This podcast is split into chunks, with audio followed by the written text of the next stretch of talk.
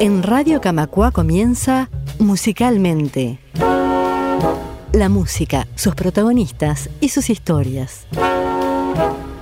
Un viaje por los mejores momentos de la música y de los músicos que marcaron generaciones.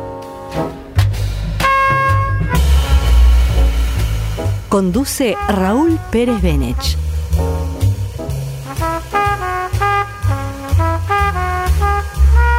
Una producción de Radio Camacua, la radio de EBU. Estaba la reina batata sentada en un plato de plata. El cocinero la miró y la reina se abatató. Hola a todos, nuestra protagonista de hoy es una mujer de enorme talento cuya riquísima actividad podría verse desde variados ángulos. Escritora, periodista, cantante, son facetas todas válidas para abordar la obra de María Elena Walsh. Pero es probable, y lo digo desde un costado netamente emocional, que lo descollante de su larga trayectoria estuvo en las canciones infantiles que marcaron varias generaciones y lo seguirán haciendo a través de los hijos y nietos de los ya marcados. Nacida en Buenos Aires el 1 de febrero de 1930, comenzó a publicar versos a los 15 años en la revista El Hogar y en el diario La Nación, y a los 17 años editó su primer libro llamado Otoño Imperdonable. Luego de viajar a Estados Unidos, se radica en París a los 22 años, realizando junto a Leda Valladares la militante tarea de difundir el folclore argentino. Ya de regreso a la Argentina, comienza una prolongada carrera como guionista de televisión y escribe sus primeras obras para teatro como Doña Disparate y Bambuco o Canciones para Mirar, que sería el título de uno de sus discos posteriores. Arrancamos con el leitmotiv de este programa, que es la música, para disfrutar de algunas de sus clásicas canciones para niños, con una asombrosa riqueza de imágenes en sus textos que asombra. Disfruten de este ya clásico Perro Salchicha. Perro salchicha, gordo bachicha, toma solcito a la orilla del mar. Tiene sombrero de marinero y en vez de traje se puso collar. Una gaviota medio marmota, visca y con cara de preocupación. Viene planeando, mira buscando el desayuno para su pichón. Pronto aterriza porque divisa un bicho gordo como un salchichón. Dice que rico y abriendo el pico, pesca el perrito como un camarón. Perro salchicha con calma chicha, en helicóptero cree volar, en la pajarraca como lo amaca, entre las nubes y arriba del mar. Así lo lleva hasta la cueva donde el pichón se cansó de esperar. Pone en el plato liebre por gato, cosa que a todos nos puede pasar. El pichón pía con energía, dice mamá, te ha fallado el radar. El desayuno es muy perruno, cuando lo pico se pone a ladrar. Doña Gaviota va y se alborota, perro salchicha un mordisco le da. En la pelea, qué cosa fea, vuelan las plumas de aquí para allá. Doña Gaviota, ojo en compota, perro salchicha con más de un chichón. Así termina la tremolina, espero que servirá de lección. El que se vaya para la playa, que desconfíe de un viaje en avión. Y sobre todo haga de modo que no lo tome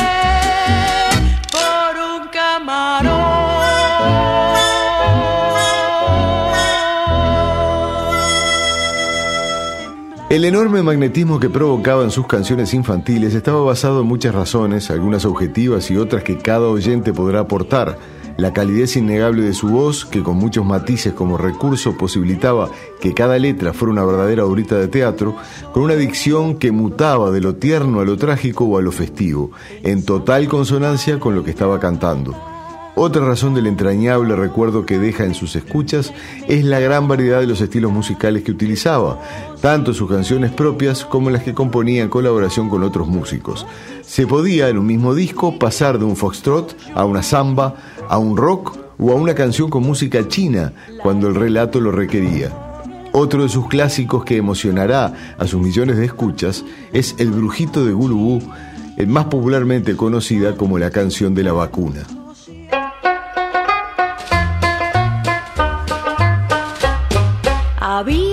Vez un bru, un brujito que en Gulubú a toda la población embrujaba sin ton ni son. Pero un día llegó el doctor manejando un cuatrimotor. ¿Y saben lo que pasó? ¿Y saben lo que pasó?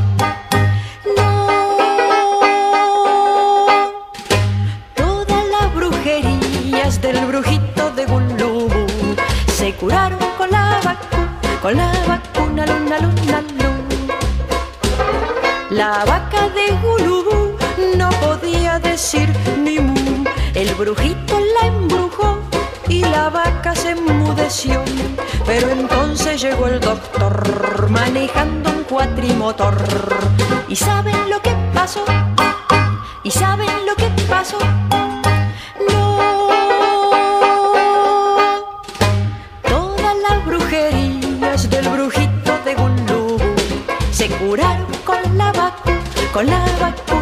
luna.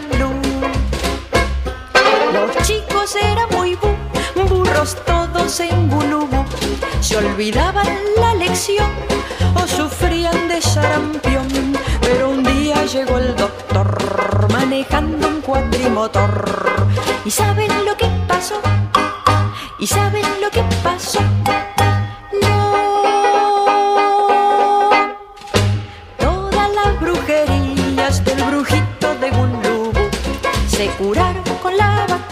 Con la vacuna luna luna luna. Ha sido el brujito el uno y único en Gulubú, que lloró, pateó y mordió cuando el médico lo pinchó. Y después se marchó el doctor manejando el cuatrimotor. ¿Y saben lo que pasó? ¿Y saben lo que pasó?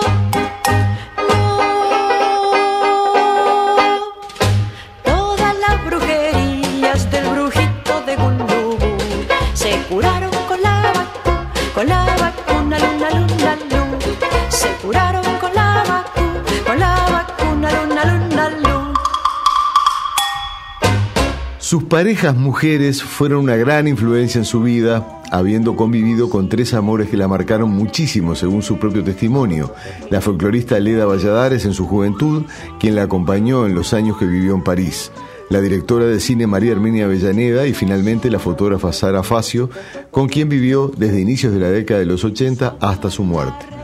Con Valladares, la relación tanto artística como afectiva comenzó en 1951 por carta, dado que la folclorista se encontraba viviendo en Costa Rica por aquellos años. María Elena deja su relativa comodidad intelectual en Argentina, donde ya se estaba abriendo un camino muy prometedor, para viajar junto a su nueva pareja a París para formar el dúo Leda María, de difusión del folclore argentino, como ya hicimos referencia. Valladares, 11 años mayor que María Elena, venía de una familia de folcloristas tucumana. Era hermana del Chivo Valladares y fue la primera mujer egresada de la Universidad de Tucumán.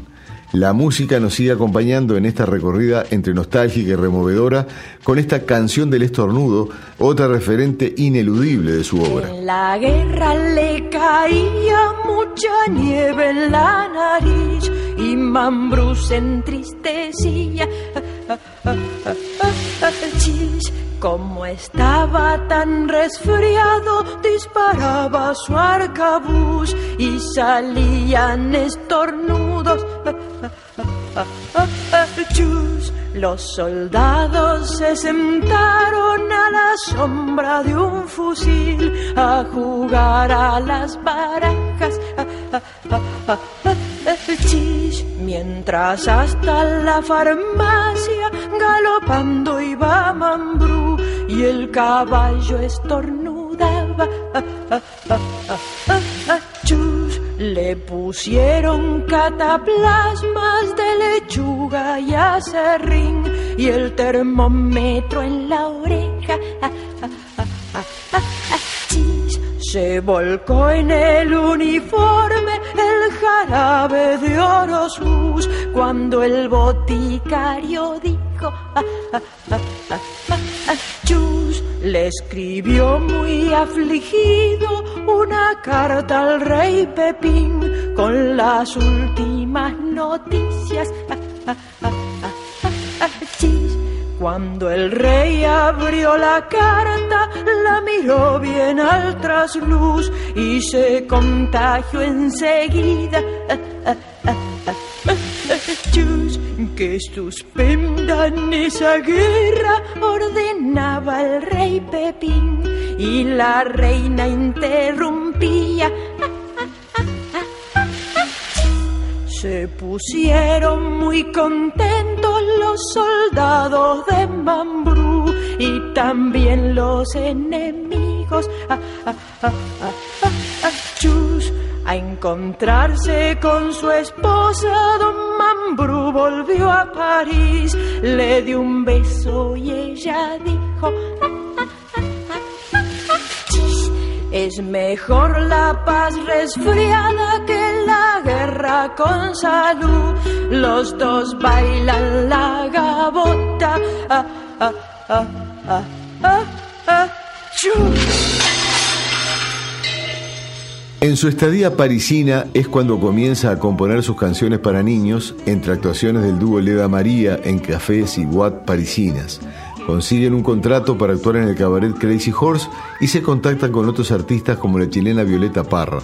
Editan el disco Chansons del Argentín, en el que se incluían composiciones de gran Atahualpa Yupanqui, que también vivía en París por aquellos tiempos. Vuelven en 1956 a la Argentina y realizan una extensa gira por el noroeste argentino. Las canciones que interpretaban serían luego incluidas en sus dos primeros discos llamados Entre Valles y Quebradas, volumen 1 y volumen 2. Fueron muy bien recibidos en los círculos de artistas e intelectuales. Conceptos muy elogiosos recogieron de Manuel Castilla, Victoria Ocampo, Atahualpa Yupanqui y María Herminia Avellaneda, quien llevó al dúo a presentarse en el Canal 7 bonaerense. La música marca presencia con la deliciosa Adivina Adivinador, presente en todos los cancioneros infantiles.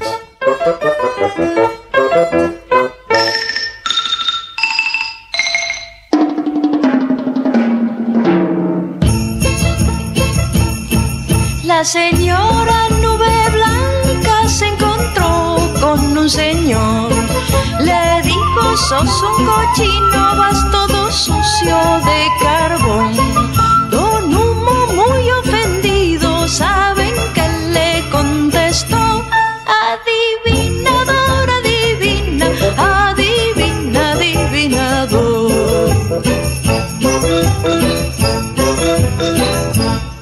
La señora Doña un señor.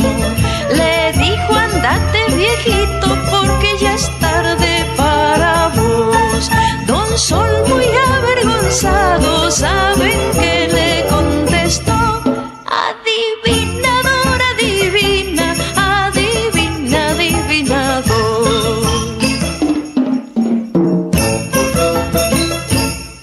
La señora Doña Lluvia se encontró con un señor.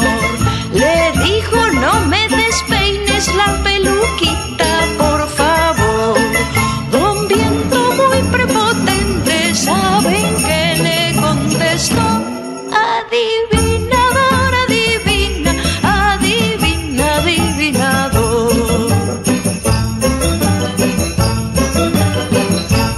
La señora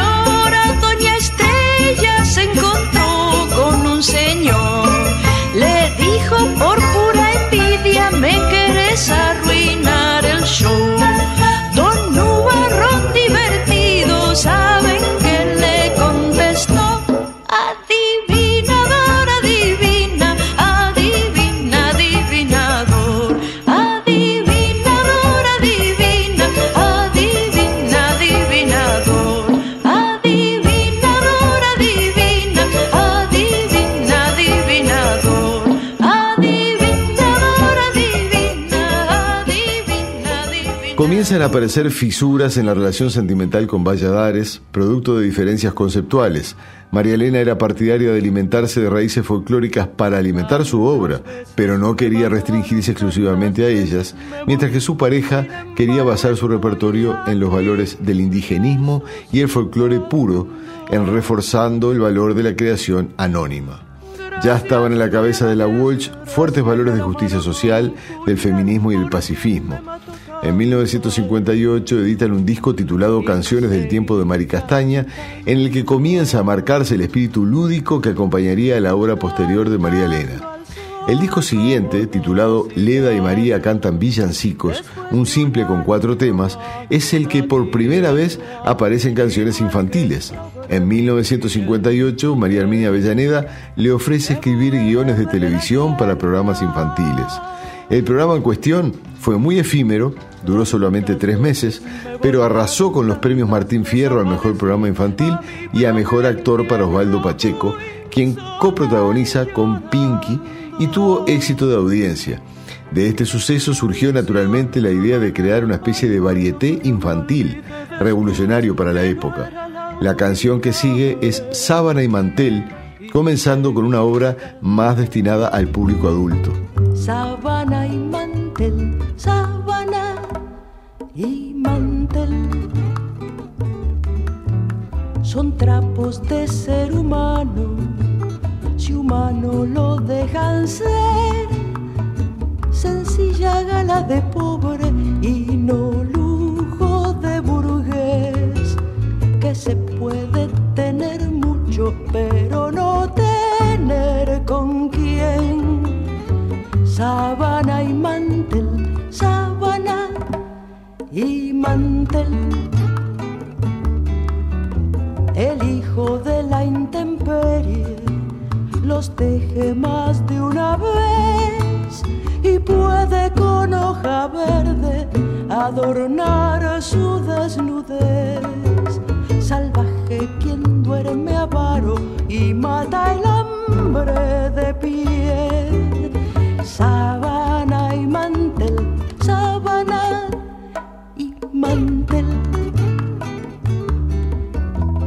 te los dan en la cárcel y por más que te los den en el destierro no suelen aliviar sueño ni sed porque no saben la historia escrita sobre tu piel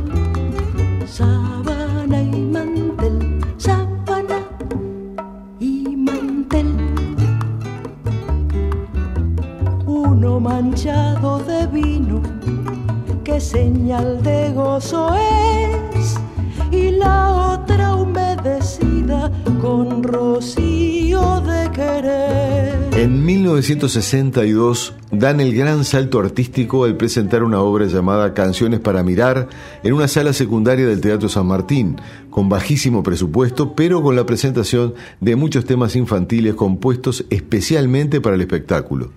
Dos actores hacían la mímica del desarrollo de las canciones, mientras Leda y María Elena las interpretaban vestidas de juglares, y la propuesta tuvo un éxito inusitado entre el público infantil. Esto posibilitó la elaboración de otro show presentado en 1963, esta vez con mayor presupuesto, dirigido por María Herminia Avellaneda, titulado Doña Disparate y Bambuco.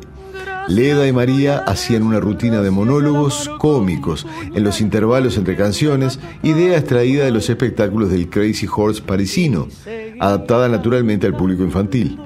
Esta sería la última colaboración con Valladares y dejó la presentación en sociedad de dos de los personajes más emblemáticos de toda la obra de Walsh, el mono liso y sobre todo Manuelita la tortuga.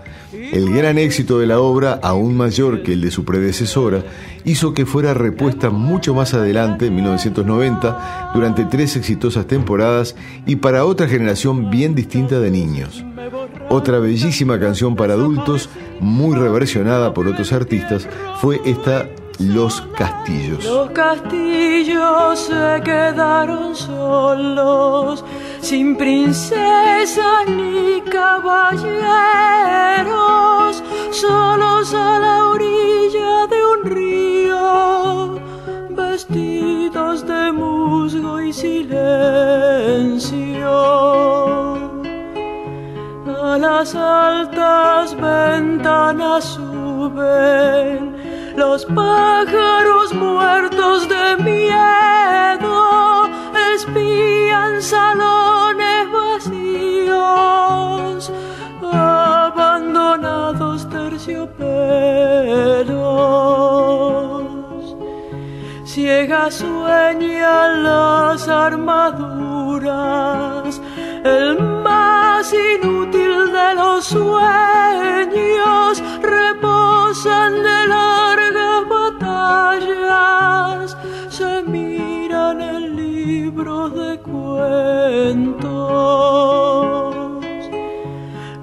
dragones y las alimañas no los defendieron del tiempo.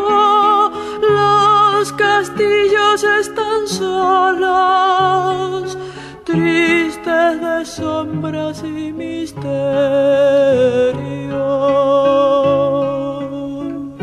Inmediatamente a continuación de la exitosa obra reseñada, María Elena edita cinco libros infantiles entre 1964 y el 67 que marcarían fuertemente a las siguientes generaciones de niños argentinos. Su regreso a la música se produce en 1968, pero con una variante estrena un espectáculo de canciones para adultos llamado Juguemos en el Mundo, que tuvo gran influencia en un medio musical en el que convivían Mercedes Sosa con Piazzolla y con el folclore local del cuarteto Supay y los Huancahuá. La libertad creativa de sus canciones seguía en la línea de las anteriores compuestas para niños, además de la gran variedad temática. Sus temas podían tener ritmos folclóricos, así como rockeros, jazzísticos o tangueros, y sus letras aportaban numerosos temas a la canción de protesta latinoamericana, así como temáticas que no habían sido abordadas por la canción popular argentina hasta ese entonces, como la emigración o los comportamientos de la clase media argentina. El disco Juguemos en el Mundo tuvo un extraordinario éxito y fue seguido por Juguemos en el Mundo 2, esta bellísima Barco Quieto es un canto de amor a su país. No te vayas, te lo pido, de esta casa nuestra donde hemos vivido. ¿Qué nostalgia te puede llevar si de la ventana no vemos el mar? Y afuera llora la ciudad tanta soledad.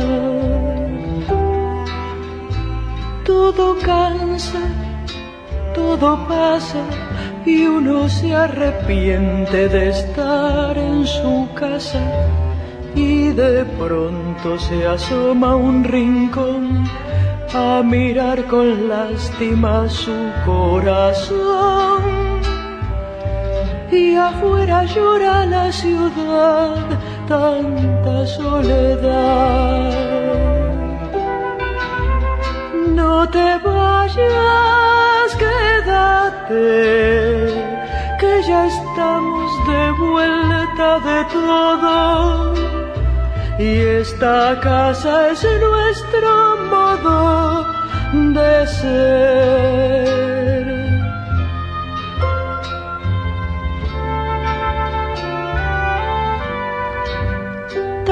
Tantas charlas, tanta vida, tanto anochecer con olor a comida, son una eternidad familiar que en un solo día no puede cambiar. Y afuera llora la ciudad, tanta soledad estos muros, estas puertas no son de mentira, son el alma nuestra. Barco quieto, morada interior, que viviendo hicimos igual que el amor. Y afuera llora la ciudad, tanta soledad. No te vayas, quédate, que ya estamos de vuelta de todo. Y esta casa es nuestro modo de ser. En 1971, María Herminia Avellaneda la dirige en la película Juguemos en el Mundo, que contó con un gran elenco. En los años siguientes, la censura de la dictadura del 76 la fue cercando y dejándola con muy poco margen de acción, llevándola en 1978 a declarar que no iba a seguir componiendo ni escribiendo libros a raíz de la dura censura a que era sometida. Curiosamente, varios de sus temas para adultos fueron reversionados por muchos artistas latinoamericanos como un canto a la libertad. Su pluma filosa produjo un famoso artículo en un suplemento del diario Clarín del 79, en plena dictadura argentina, titulado Desventuras en el país Jardín de Infantes, que posteriormente dio lugar a un libro homónimo. Se convirtió en una referente cultural tanto por sus canciones para adultos como por sus libros y artículos. Esta frase, extraída de su libro, es casi una definición de principios y vale la pena transcribirla. Hace tiempo que nos tratan como niños y no podemos decir lo que pensamos o imaginamos. Cuando el sensor desaparezca, porque alguna vez sucumbirá demolido por una autopista, estaremos decrépitos y sin saber qué decir. Todo dicho por lo que pasamos a escuchar la fantástica Serenata para la Tierra de Uno, otra declaración de amor a su país realmente conmovedora. Porque me duele si me quedo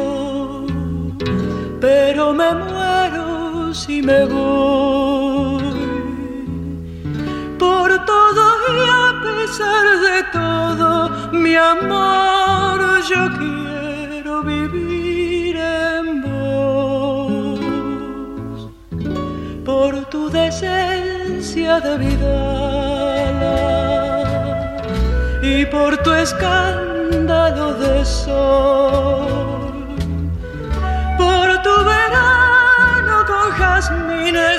amor, yo quiero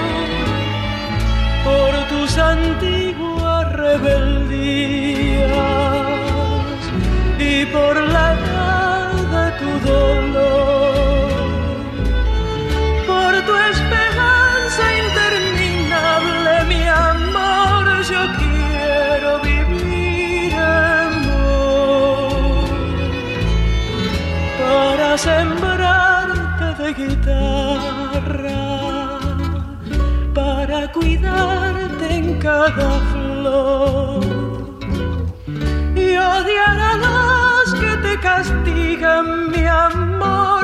Yo quiero vivir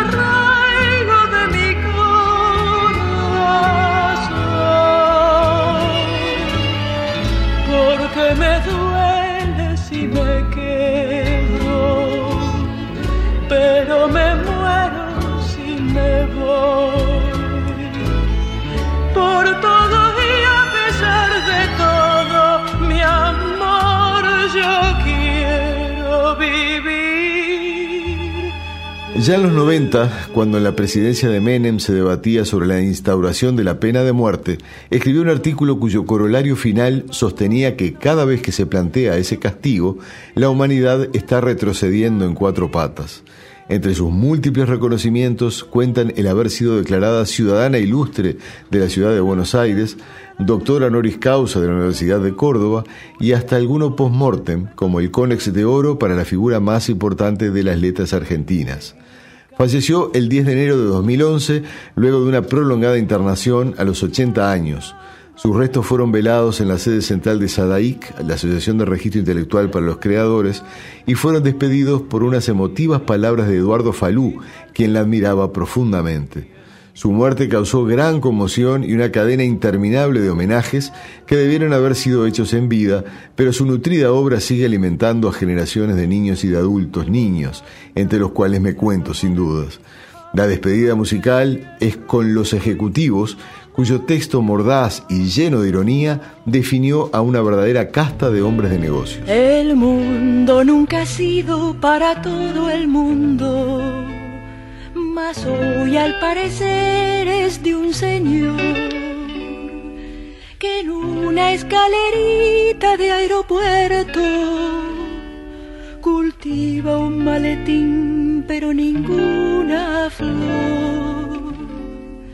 Sonriente y afeitado para siempre, trajina para darnos la ilusión de un cielo en tecnicolor donde muy poquitos aprendan a jugar al gol.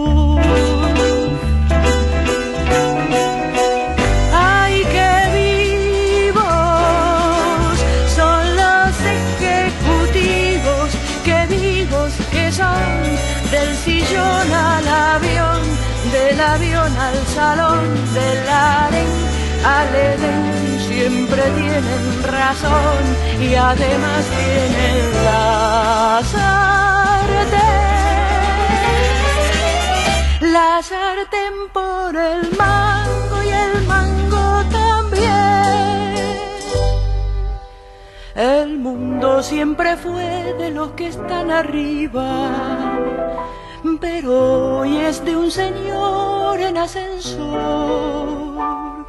a quien podemos ver en las revistas, cortando el bacalao con aire triunfador.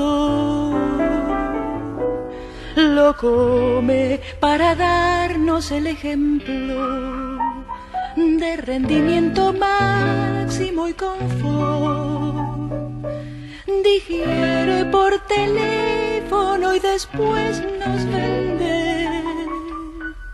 conciencias puras de robot.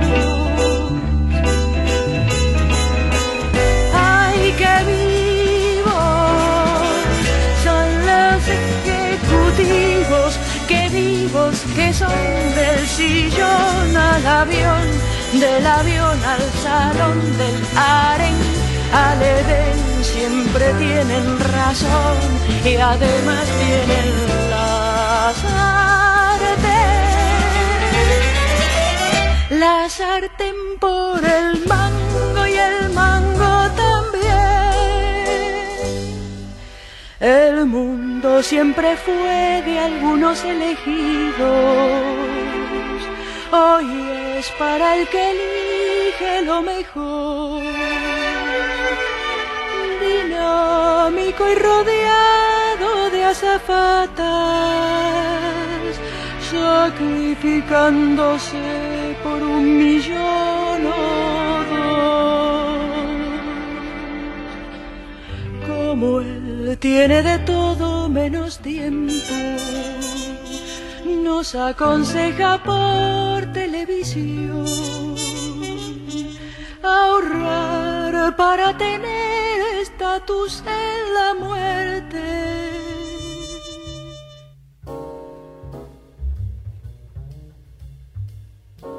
Despedimos a lo grande a María Elena con la promesa de encontrarnos nuevamente en siete días, siempre por Radio Camacuá, cuando estaremos abordando al excelente grupo inglés Ten Years After, liderados por el gran guitarrista Alvin Lee. Un fuerte abrazo musical.